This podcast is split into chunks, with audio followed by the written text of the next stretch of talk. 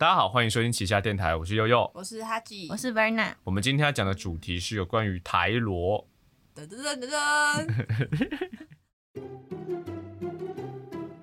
现在时间下午三点整，您现在收听的是旗下电台。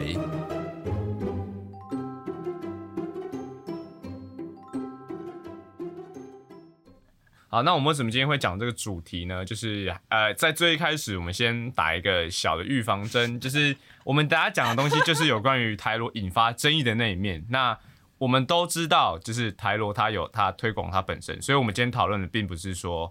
推广这些人本身，而是因为这些人导致他们拖累了推广者本身这件事情。所以，我们今天。比较会专注的是在我们认为过于激进会影响到他与推广者观感的这群人们。好，这是这大前提就是这样。喷一下消毒水。先先对，先消毒一下。好，那简单来讲，就是相信大家应该都有在网络上看过一些可能呃，或是听闻过有人讲说所谓台罗战士或者是台罗警察这种意思。那这个东西是什么呢？其实主要就是呃，台语罗马拼音，它算是一个近几年来，应该算近十年、近十年才有的东西。那呃，它或许很久以前存在，但是真正被开始推广是近十年的事情。那现在这个现象，就是因为大家应该都有发现，就台湾人越来越不会讲台语这件事情，就是从我们这一辈二十几岁的人，就是很蛮明显就能看得出来，有些人可能听得懂台语不会讲，有些人是连听都听不懂。那因人而异，就是可能中南部的小孩对台语程度会高一点点，那台北人可能就更惨。种种因素之下，其实近年来有越来越多的人要开始去推广台语，就可能从政府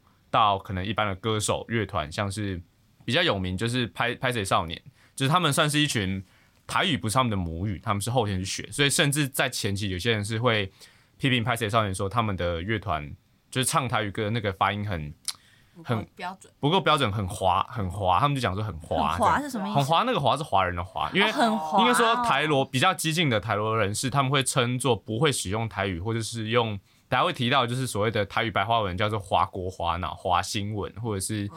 那个就是就是讲说中华本位主义的那个华，就讲说华人不会讲台语嘛，就他闽南人的那个分区点，这样就是华这件事情。是下雨。对，我以为是 很滑，天雨路滑，对对对对，就是简单讲，就是呃，当时派少你在最一开始出来的时候，因为他们算是后天学台语，就是为了要推广台语嘛，所以他们的台语发音没有像可能母语台语的人会这么标准这么溜。那有被批评过这样子。那比较近几年比较火红，然后也比较没有争议，是什么？像克拉奇啊，或者是灭火器这类型很专注在使用台语创作的歌手。所以其实因为像是年轻人比较常接触乐团圈的东西的时候。呃，他们会因为为了要会唱这些歌手的歌，去学一些台语，或者是硬着听，就是你要听那个音去唱，就像我们有时候不会唱，不会不会日文，然后唱日文歌那种感觉，对，就是听音去学，就是潜移默化间慢慢去接触台语。那我都觉得这些是算是蛮好的推广台语的方式，就是不管从政府正式从教育台走呢，还是从娱乐产业开始。那今天要谈的就是网络论坛上讲这些台罗警察们，就是他们会去用纠正或是比较。激烈的姿态去指正别人，用错误的方式讲台语，或者是呃用一些比较让人家不能接受的手段在推广台语，导致在认真推广台语这些人会有一点呃被拖下水那种感觉。所以呃今天为什么会讲这个主题，就是因为其实我过去观察到很多有关于就是台罗战士跟台罗这个警察这些人。造成的这个对台语本身反感这个现象已经越来越严重，到今日都还蛮严重，所以这是我今天要来谈谈这件事情的原因。所以接下来呢，就见到我们的第一个单元五级宽带机。五级宽带机。啊，五级宽带机。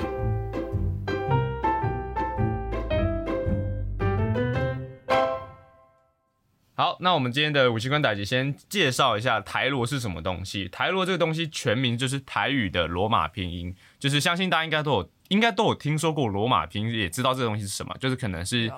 日文罗马拼音啊，或者是以前可能呃在中国那边打打字也是用罗马拼音。那罗马拼音就是比较像是有点像是全世界通用的注音，就是它或许会因为语系的不同有。横打上的不一样，但基本上它的原理差不多这样子。那台语罗马拼音就是因为台语本身其实这个可能就有点争议了，但是就一般人的认知来讲，台语是没有文字的，就是它不像中文，不像粤语可以用写的出来，也不像客客语其实好像也不行，对不对？我不太清楚。我记得客语就是台湾的方言本身是没有很难一开。始没有文字记录的那种，应该说有文字，但是对于八七七七成或八成的使用者来讲是不会，他们印象就是我我要讲这个语言，我不会用写的，就是可能很少人会使用文字。它的确有，但是它不是一个主流。那台语罗马拼音变成近代他们作为一个台语传承的一个重要的工具，因为台语它无法传承的原因很大一部分就是有两个，第一个就是。呃，国民党时代的禁台语运动，就那个时候让台语的使用者出现很大的断层，就是我们父母这辈的人台语都很溜，都会讲，可是他们在日常生活中不会用到。那进一步就造成了他们的下一代，就是我们这一辈二十几岁、三十几岁的人不会使用台语。嗯，那造成了一个台语蛮大，就是我们不用台语，那下一代的人就更不可能了。所以等于会说，它会有一个蛮大的断层。第二件事就是因为台语本身没有文字书写的功能，所以很容易会有每个地区讲的不一样的用法，就跟你会听说可能北部人跟宜兰人金山那边会有金山腔，对，可能像呃，可能有人有人讲那个练狗，有人讲捧狗，这可能是用法习惯不一样。那有些人可能讲呃，哦，我知道，他他们会我们说真真好吃，我们说金后夹，嘿但是宜兰人会说静后对，进后夹，对对对对，他们有些用法跟语调上会不同，所以其实台语本身，因为它没有文字，也没有标准答案，所以甚至像有时候我可能回阿妈家就问说，哎，这个鱼的台语是什么？然后阿嬷也就是说，哎，我我以前小时候也是听我我我爸妈这样讲，讲是这个啊，都会有一些细微的差距，就是嗯这个东西就是以讹传讹的，也不是说也这个不是不是这样用，就是 它是不是以讹传讹是那个一代一代传下来，就是口 口口语的去传授，它不会有一个标准答案，就是大家听到是什么就什么。那万一传授给你的那个人口齿不清，或者他也是听错，他其实就会越错越夸张，所以才会地区的差异会越来越大。很像在玩那个纸杯游戏。呃，你就是什么？你要把这句话传到最后一个人的耳朵里面，这样 对。那简单来讲，就是因为因为它有这样的特性，所以它本身在传承上，它已经出现很多的分支，然后讲法也不尽相同，所以它没有一个统一性，所以没有文字就造成它的传承更加更难精准传承，也更难去推广出去，这是台语比较难传承两个原因。所以台语罗马拼音的出现，有一部分就是想要想解决这个问题，借由能够书写台语出来的方式来表达台语的发音跟拼字，因为台罗本身比我们等下会提到的呃台文这两个很大差异，就是因为台罗它可以很精准的标示出发音这件事情，因为台罗其实它算是一个蛮难学的东西，我是有我有试着稍微看一下它到底是怎样，但是它的学习门槛蛮高的，它是有一个网站，你可以打字，然后还会帮你翻译嗯嗯嗯。然后呃，台台罗本身好像也很蛮多声调，它不是像国语这么简单，只有四声，就是它有蛮多种声调跟写法，所以要稍微学过你才会用台罗，而且甚至学过的人在腾打的时候还是会被人家纠正说你这个地方打的不对，所以它算是一个。就算会用台语的人，应该能理解，但是你不见得每次都能够精准答对。嗯它算是有一点点门槛的学习语言这样子。嗯那台罗为什么会这么难学？就是因为它的发音很精准，它可以真的很明确表示出像呃，我想一下，像给能能是有一个鼻音在的，可是有些人可能会给能，就是它的 n 跟 n 的那个发音不一样，那台罗就有办法把中间这种差异化。减掉，它就是可以很清楚表示说，你这边应该用鼻音，你这边应该用什么音去表示。给那能是什么？呃，鸡蛋，对，鸡蛋，对对对。然后呃，所以台罗介绍，我们要讲一下刚提到所谓的台文，台文跟台语的白话文有一个更大差异，就是台文算是目前会使用台语的人能够看得懂。的语言文字，就是目前的所谓的台语新闻台啊，或者是你去唱那种游览车上的 KTV 有那种台语歌的，哦，它的那种写法，就是现在小时候的闽南语课本嗯，对对对对，那种就是台文，啊就是他用近似于台语发音的方法去表示呃台语的书写方式，这是目前多数使用台语的人能够理解，也是大众能够理解的台文，就是这个。嗯那台文有个问题，就是因为它比较没有办法能够精准的透过，因为台文不是拼音，台文是像它是像我们的中文一样，它是。字符的语言，就是你是看它的形状辨认出它是什么发音的，不是透过拼音系统的。所以台文本身就会有发音不标准，跟使用上可能会有精会有误差的状况。所以比较多人现在在认真推广台语教育的，都会比较偏向用台罗去教学。然后，那我再回到最后一个，我们谈到今天最容易起争议的点，就是台语白话文。这个东西，就是用类似空耳的方式，空耳跟大家解释一下，就是呃别种语言用你的语言的方式把它念出来。像是可能、嗯。韩团的歌，呃韩团的歌。空耳歌词，对对，对像那个很有名，就什么到南部弄起来呀，就是那个很久以前超有名的那种。对，那台语的空耳其实就是像假设像那个最有名，就是很久以前不是有那个很烦的那个水母梗，就那个龟缸的那个。哦，那龟缸诶，它其实在台语上它是写龟龟公才对，就是用台文写的话是龟公。哦那可是有些用台，如果用台语白话文写的话，就会是就是写龟龟缸缸，对，嗯就是用直接用写的拼音的方式，近似音蹦出来的方式来撰写台文。那那这种台语白话文就是呃，目前争议最严重，就最容易被台罗战士去出征的用法就是这个。台文可能还好，好一点点，就台呃台语白话文会被出征。那现在现况是什么？就是刚才我有提到，就是因为台罗本身它过去我那我的国小时期才有闽南语课嘛，那那个时候的我记得好像没有很专注在学台语罗马拼音，就是我我的印象中也没有。都在学英而已。对，所以我不太确定现在的到底现在教闽南语课到底怎么教。听说是有改啦。对，但是就我那个，就我们现在二十几岁，应该算是课刚刚开始改，刚开始要重视台语教育的这一代来说，我们在接触的时候并没有那么专注的在教你用台语罗马拼音，可能都还是用台文去让你学习用台语，或者是简单老师念一次你念一次这种教法。因为那时候根本我们连注音都还不认得、啊。对，就是国小那时候，那有那么早吗？哦，有有对我记得我是小学三年级还是什么时候才有台台语课，对。对对对对，就是那个时候那个时候大家连中文都不太好，啊，我知道，对。因为呃国小英文课是小三才开始，嗯，然后你要你如果要学台台罗的话，你要用你要学会英文英发音。文的可是字母三年级就在对学闽南语，你根本对没有办法。哦对。它，因为他台罗本身还是用字母去组成的，对啊。所以他还是要有一点字母的尝试。对对那，回到说，我们刚刚讲这个台罗本身教育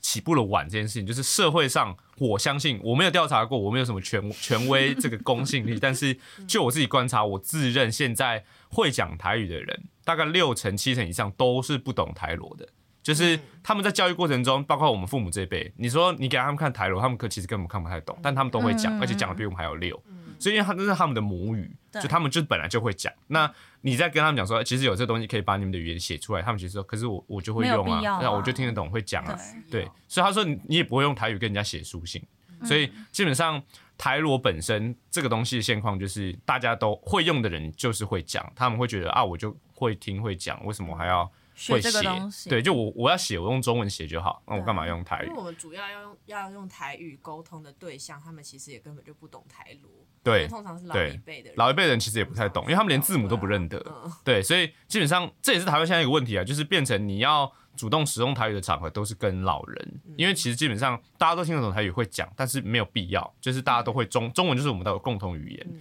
那这种事情就是变成说，这个会讲到这个台罗接下来另外一个立场，就是他们认为台语应该是台湾晚会的语言。那这个争议我本身有点意见，那我们是最后我们再谈这个讨论的时候我们再谈。所以简单介绍一下，现在的现况就是多数会讲台语的人，他不见得会使用台罗。嗯，那台罗本身就是因为你都会讲会用，所以台罗学习意愿其实蛮低，所以通常都会是真的很致力在推广台语教育的人才会去认真钻研台罗，或者是有一些呃，可能它会有点像小圈圈那种感觉，就有点像是不知道你有没有听过有有些人叫有一种东西叫火腿族，就是无线电报的爱好者，他们因为现在大无家线电报就是你有听那个摩斯密码吗？可能哒哒哒哒哒哒哒哒哒哒嗯，那种现在其实台湾有一群小圈的爱好者，就是是只有他们才懂的语言，他们可以用听的就知道对面在打什么，所以就有点像是说这个小圈子的人，他们懂这个文化，就变成说。就有点快要变爱好爱好者同好会的那种状态，现在台罗有一点点接近这个状态这样子。那讲完这个台罗现在的现况，就是社会大众跟他现在现况之后，我们来讲一下他到底争议是什么。其实争议就是，呃，不管大家有没有看过，就是真的有人在留言底下吵台罗这件事情，它其实很大一个争议点就是，这些会出来纠正别人的人，很多一部分都会保持着很高高在上的语气在纠正，优越感，对，有一点优越，就是会有点说啊，这个东西就这样讲啊，你不要在那边打火星文啊，华他们讲华新文，就是那种台语白话文。像甚至有一些可能政府机关想要蹭流量，就是那种像龟缸的那个时候就很多那种小编就是要打龟缸 A，、啊。然后就被那种一堆台罗战士就说你这什么什么什么机关还不会用台文丢脸什么之类的，然后甚至是有一些使用台语的场合也会非常的引起非常大的风波，像最近才发生的，就是台南孔庙他们发了一篇在脸书发一篇文是用台罗写的，然后就没有人看，没没没几个人看得懂，对啊，然后就被好像国民党的哪个立委说你发这个贴文没有人看得懂，就是有点像是说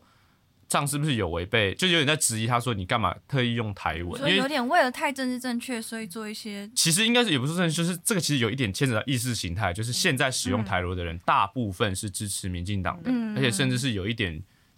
过于偏激的在支持民进党的人，那就变成说，呃，这些人会变成说，今天国民党挑出来质疑，嗯。使用台语的人多少就会牵扯到意识形态这件事情，嗯。所以这是变成说台罗本身又牵扯到了很多政治意识形态，就是呃，民进党的支持者大部分都会使用台语罗马拼音，那国民党支持者就会认为说，既然你的这民进呃，就是我的死对头民进党，大家都在用这个语言，那我就要反他。然后那个就是你知道他那个无聊那个意识形态斗争就会再回来，所以台罗本身现在也牵扯进了政治的意识形态斗争里面。那所以变成说，他一方面有偏激分子在进行这种比较负面形象的宣传，二方面是这东西又牵扯到了政治意识形态，所以台罗本身在这个社会上。可能没关注的人觉得无感，但是你有在常在网络上论坛看东西或者是讨论事情的人，就会发现它算是一个蛮容易引起争议的一个话题，就你很少能看到是和平收尾的，所以这就是台罗本身它的这个过去以及现在，所以我们接下来就进到我们下一个单元，快告诉老师说熊熊。快告诉老师说熊熊。好，就是听完我们刚才前面蛮长的这个前后脉络之后，我们来问一下大家的看法是什么？我觉得台文它到现哦台罗啦，台罗到现在就整个整个说台语的这个文化会变成一个政治手段，是件很合理的一个意料之内可以发生的事情。因为当初就是国民政府来台，然后就推广说我们要说国语，说国语运动，然后开始说台语的人还挂狗牌说我不可以说，啊我不可以说国呃不可以说台语什么之类的。所以现在会有这种力量的反噬吗？算是一件很合理的事情、就啊。是其实呃，要对付国民党这个是蛮好的，因为这是很明确，就是国民党有错在先。对，这可以是一那至于你个很好的手对对。对，你至于要你要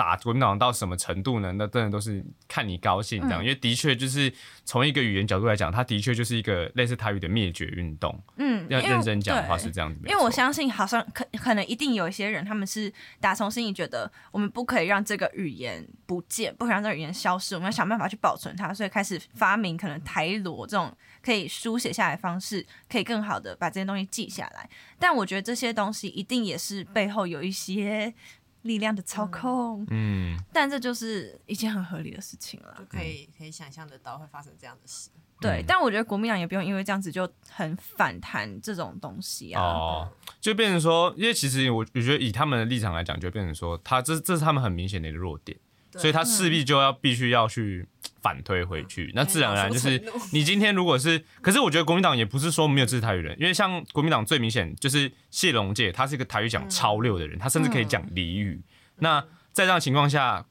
他讲这个就没什么问题，因为他他本身就是爱用台语的人，所以我觉得国民党现在会针对主要是说，呃，比较会是当他们发现有人在对因为就是国民党禁台语而导致台语灭绝，就是在面对这个质疑的时候，他要反击的时候，他一定就是会把台罗这件事情算进去。嗯，这的确就是一个嗯蛮明显会发生的事情。我觉得一定要反击嘛，因为像他那个时候的，譬如说这个运动，这个嗯这个台语灭绝行动，然后还有之前的二二八那些事件，他们这都算是一种文化的一个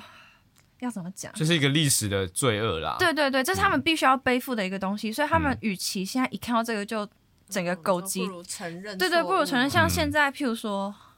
硬要讲话，因为有些人很爱编说这件事都过多久了，要讲多久。嗯那我们可以看到日本，因为就是几次世界大战的结果，他们现在只能有自卫队，他们不能成立军队。那他们也在承担这个后果，或是像嗯德国一直背负着就是对于虐杀、对对虐杀犹太人的一些罪恶，就是嗯这些都是他们。勇于面对，好，嗯可能他们的处理方式有一些些微的差距，但是我们也同样有这些行为的话，都真的是有人死掉，真的有文化的一些消失的话，是不是应该要真正的去面对？这其实就有点牵扯到转型正义的这件事情，因为像以呃日本其实，在转型正义这块比较受争议，就是因为日本它还是没有所谓的道歉这件事情啊，嗯。就是它比较倒是说，它现在目前背负的原罪比较是在于说，他毕竟他已经被两颗原子弹炸过了，然后他现在又要背负就是像像安保条款嘛，他不能有军队。嗯，那德国的话就是他们至今在国内任何纳粹的玩笑是最敏感的就是德国人本身，甚至德国人很怕别人讲到任何有关于犹太人的笑话或者是纳粹的笑话，就是他在他们国家是一个极度敏感的状态。那甚至他们已经做了非常多的补偿，就是等于说德国算是目前转型正义做的最成功的国家之一。对，嗯像他们，我记得他们总理好像也有去波兰，因为波兰就是他们那时候在虐杀因为的闪电战，闪电战就突然就碾过去了嗯之类的，就是他们有那种和解的，德国算是做的蛮彻底。嗯但是我觉得讲回来，台罗这件事情，其实我最主要觉得很，在这件事情上，我觉得有一个很大的争议点是，他们这群人有一部分是在，就像我最前面讲，他们是在拖所谓台语推广者下水这件事情，因为。像是一个好的运动，它基本上它的诉求一定是以低姿态的方式进场，就是不管任何运动议题都是，不管像是我们很前面讲到的父权，或者是呃可能是弱势团体，可能是原住民，可能是任何社会上需要发生的团体，他们在一个好的宣传策略的时候，应该都会是以一个低姿态进场，但是。这类型的高姿态就会让人觉得说你现在在拽什么，就是你会台罗了不起啊！你一定，如果你用高姿态进场，一定会引起群众上的反应，因为嗯只要是成年人，没有人不没有人喜欢被说教这件事情。所以今天假设你一个就是哦，你用你用这个，你不会用台罗，你就是什么什么怎样，你就是怎样怎样，就是会有一种高姿态的状况下，人一定会倒弹的，这个是很正常的事情。所以你也不用怪说什么为什么台湾人啊都都被都都重视自己的语言或干嘛。所以这是其一，就是我觉得台罗本身台罗战士他这个文化。比较侵略性不好的原因就是、这个，而且证明就是一个很乡土的语言，对啊，结果是用一种很精英类的嗯嗯，对对对的的角度在看，因为其实它这个有一个很，就是你刚刚提到这个精英精英感的这个问题，就是你把它系统搞得很难，然后好像你会就比别人高人一等，这种感觉其实很差。你明明就想推广，对。可是为什么要把这变成一个少数人才会懂的东西？，对，这是其中一个。然后嗯，然后第二个其实就是我个人对于台语本身要灭绝这件事情，我是蛮看淡的。就是对我来讲，我是一个好危险，好危险。没有，我觉得这个是可以讲的啊、因为就是对我来讲，其实我是相信演化的这个概念吧，就是我很相信淘汰这件事情。就是为什么拉丁文现在没有人会讲，就是为什么它现在会变成现在所有啊，对，就是所有动植物没有人会讲，大家都会写，这就是没人会讲。那为什么？就是因为没有人在使用。那你要说认真要讲话，其实世界上多少语言都是因为真的没人使用，所以他就不会讲。那你今天有一个人会讲，好，那很好，那代表说你有这个特殊能力很好。但是你不用到说要强迫每个人都需要会不需要勉强他普及。对，因为还有一个还有一个重点是说，呃，台湾不是只有闽南人啊，为什么客家人也要强迫学、学台台台语？为什么原住民也要跟你一起学台语？台语到底是应该说，我会觉得说，这些推广台语的人会觉得说，台湾人都要会学台语，这是台湾的语言。我觉得这是太过于太太贴近，就有点快要沙文主义了。他又站在一个闽南人的立场来对告诉全部人要怎么做，就是台湾，你要说你认真想想，台湾其实就是一个民族很复杂的地方。你说又不是只有每个人都是闽南人，以前那个闽那个什么，以前不是有什么械斗，什么张权械斗什么有的没的，其实大家都是从不同地方来的人。那你今天为什么闽南人？你今天讲说好外省人来，外省人外省人就是可能拿了很多资源，那你现在闽南人，难道你要说霸占语言这个资源，说叫大家都要学闽南话嘛？我觉得这个太太超过了，而且既然要扯到说每个人都要学会闽南语的话，那要不要大家一起来学客语？因为现在血统其实已经混到已经不知道哪里去了。对啊，其实应该也要学一些新著名语，因为新著名超多的。对啊，所以你要严格来讲的话，你说那你到底要多说有才算？你说那大家都要学台湾语言的话，那请大家把原住民十六组下一到几组我不知道，因为不太确定。最最一开始要学是原住民族，对，对，就是原住民语大家都来学嘛，就每一组语言都来学。如果你真的要学，因为他们先来后到嘛，他们最先在这里，那你就先学他们的语言呐。那闽南人是第几批到的，我都不知道，搞不好我们可能还有一段是要先学荷兰语。所以哦，还真的呢，你人好难啊。还要学西班牙语，他要学西班牙语，对啊，所以我就说，你认真要讲所谓的先来后到，或是到底是谁是谁的母语这件事情，我觉得其实已经已经沦为口水战了。就是你要认真追追根溯底的话，它其实就是众多语系其中一种，那只是刚好它比较多人在使用。嗯，那这样子排序下来的话，你说，那既然它有被使用，它因为它快消失了，所以它必须要被保存必要。那我觉得势必就要是说，那这个社会也要用同等的力量去帮助客语，嗯。去帮助可能更少更少数民族的语言。但是，嗯。就是等于说，你台呃台语推广者他的立场比较会是说，你有什么样的一个理由让你可以优于其他台湾本土语言，让大家必须要学习你这套拼音，让大让你在使用这套语言的时候有一种就是因为它要灭绝，所以大家必须要保护它，就是它的理由是什么？所以我觉得就是台台语推广本身的理由不够充分。也不够充分是一回事，而且二方面是我觉得是，假设今天真的因为没有人讲台语，这个语言灭绝了，我觉得这个算是一个很自然的事情，因为其实语言就是在不断变化沟通的过程。那或许可能未来大家都不用台语，大家都是用某种程度上在使用台语，或者是在骂脏话的时候啊，或者是可能唱台语歌的时候会用到台语，但是这东西要完全消失，我觉得不太可能，因为再加上现在你说数位产品的记录这么发达，不会说呃，其实除非今天哪天世界突然断电，然后回到石器时代，所有的资料通通不见了，然后再也不会有人学台语，那我觉得就，那我会先死。那我觉得人类也差不多了。但是我就觉得说，现在录影技术这么发达，甚至你网络上都有保留这么多的电子学习资源，我说台语要灭绝吗？我觉得不太可能，就是一定还是会有人讲，但他就是你可能今天在公园有个阿伯跟你问路的时候，你会用台语，嗯，那你说它灭绝吗？我觉得不太可能，因为他没有到说他的留存资料没有那么那么少，所以如果真的灭绝了，那我觉得就没办法，因为就真的没人用，你的实用价值不高，因为语言就是一种工具。那老实说，如果你研认真去研究一下语言这件事情，其实像最近我看到一支影片是日文的眼镜，就是从日文他们最什么镰仓时代更以前的时候，他们日文日本人几乎是刚刚从可能中国那块版图移出来的那个时候的那种语言，就是日文最一开始你是听不太出来它是日文，你听得出一点点日文的影子，是后来随着时代，他们可能因为口音，可能因为任何的变化，慢慢的演进成我们现在听到的日文。所以包括英文也是，英文也是因为可能本来从英国来的这些人啊跑到美国来，美国人在这边有跟原住民沟通，有跟自己人沟通，然后又变成一套所谓的美语跟英语这两件事情，就是语言它就是一个不断动态变化的过程，即即使是最多人使用的语言，它也是会改变，它也是会进化的。所以你说台语它会消失吗？我觉得不尽然，它可能会变成另外一种存在。那台语它甚至也改变了很多，所以我会觉得说不用这么执着于在于说推广它。